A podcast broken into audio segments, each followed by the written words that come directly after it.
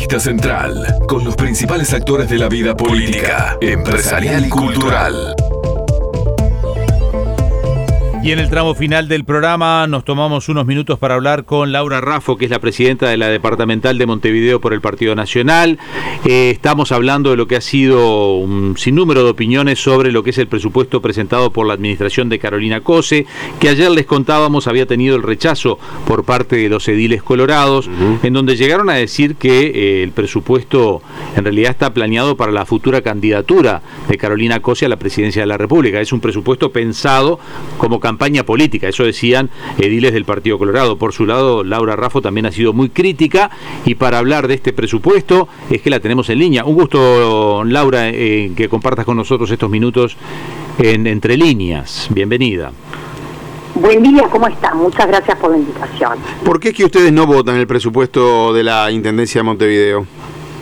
Bueno, la bancada del Partido Nacional decidió votar en contra en general el, presupuesto básicamente por dos motivos.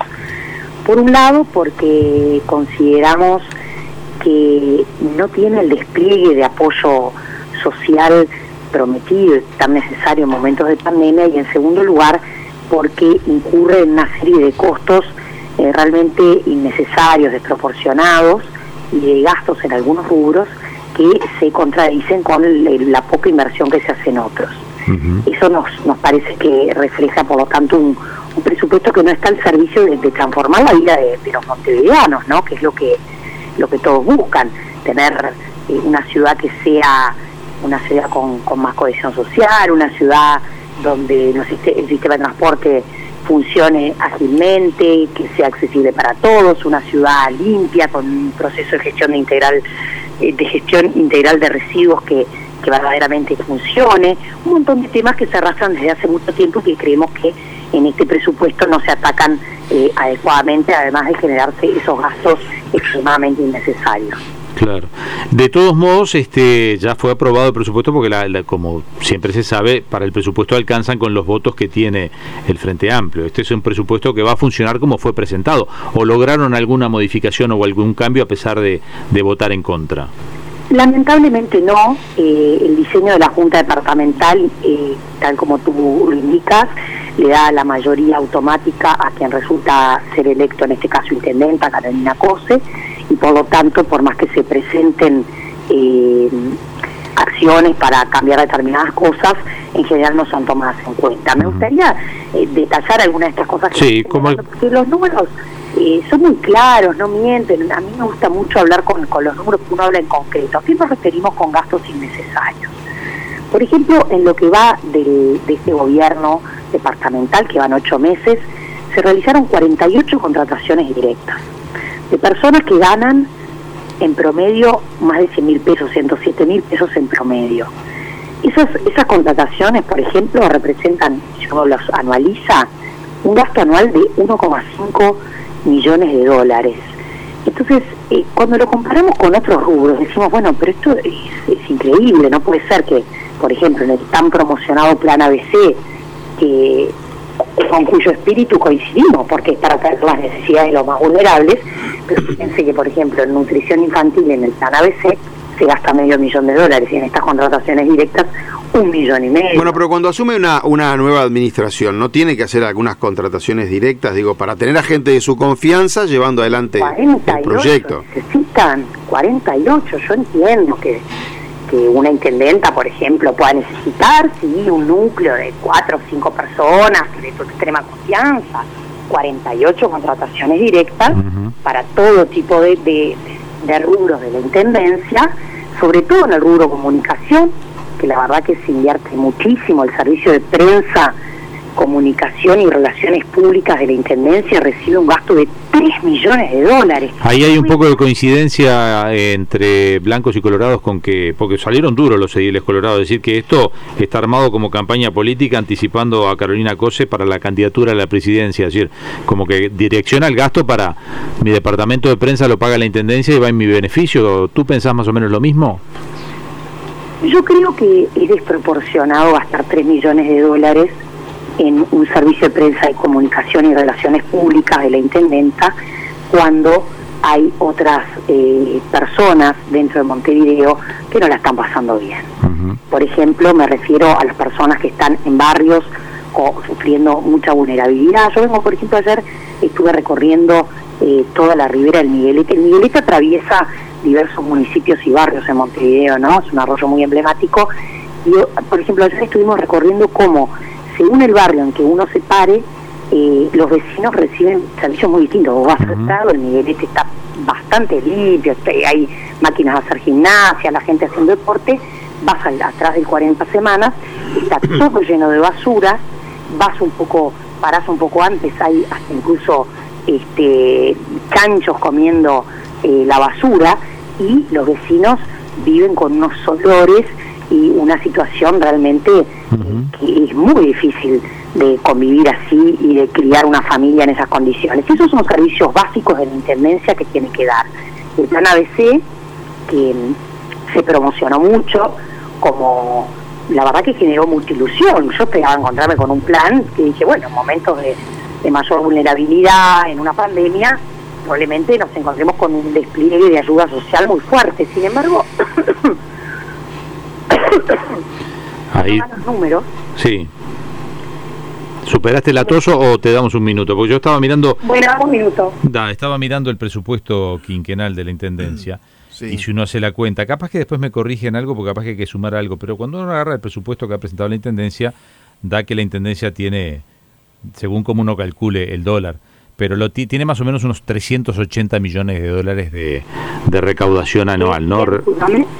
No, decía que si uno mira el, lo que recauda la Intendencia, total de recursos, son unos 16.391 millones de pesos, que dan unos 370, 380 millones de dólares. Un poco más de un millón de dólares por día. Claro, sigue recaudando un millón de dólares por día la Intendencia, en definitiva. Más, en realidad más, porque mm, los números están presentados a precios constantes de diciembre de 2020, o sea que hay que dividirlo por un dólar más bajo. Pero fíjense ustedes, respecto al plan ABC, en todo el quinquenio, de cada 100 pesos que gasta la intendencia, solo un peso va al plan ABC.